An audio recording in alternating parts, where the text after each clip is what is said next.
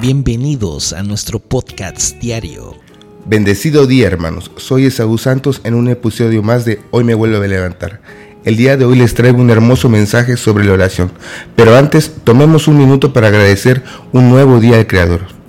Te doy gracias, mi Señor, por la luz de este nuevo amanecer. Cuántas cosas lindas me rodean. Quiero estar atento a la belleza que está a mi alrededor en lugar de enfocarme en lo negativo. Ayúdame en este día a llenar mi corazón de gratitud con el gozo que viene de ti. Quiero tomar decisiones que alegren tu corazón.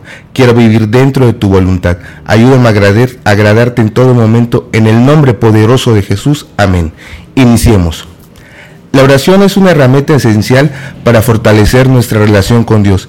A través de la oración podemos acercarnos a Dios, hablar con Él, escucharlo y recibir su guía y dirección en nuestras vidas. En la Biblia encontramos muchos versículos que hablan de la importancia de la oración y cómo podemos hacerlo de manera efectiva.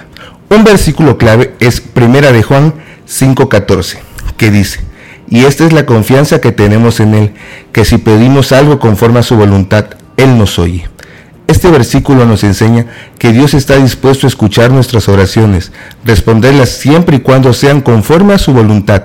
Esto significa que debemos orar con humildad, buscando siempre la voluntad de Dios en lugar de nuestros propios deseos egoístas.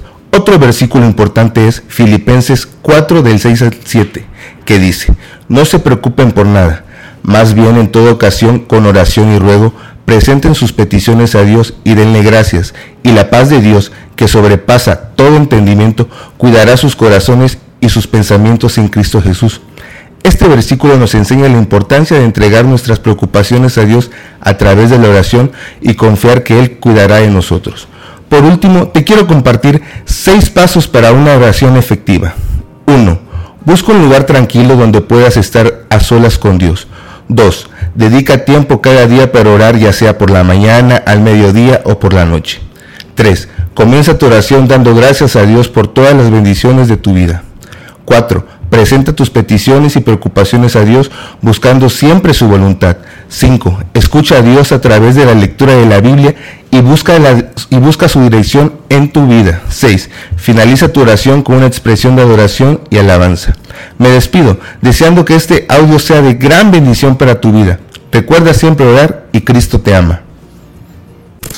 Gracias por acompañarnos en el podcast diario. Hoy me vuelvo a levantar. By Pan de Vida, Puente Moreno. Que la palabra de Dios siga iluminando tu camino y llenando tu corazón de esperanza. Recuerda, siempre estamos aquí para ti en nuestra iglesia. Si deseas profundizar en la fe y la comunidad, te esperamos con los brazos abiertos. Boulevard Los Lagos, número 80, entre Paseo Las Palmas y Avenida Continental, Lagos de Puente Moreno. Veracruz. No olvides nuestros horarios de servicio.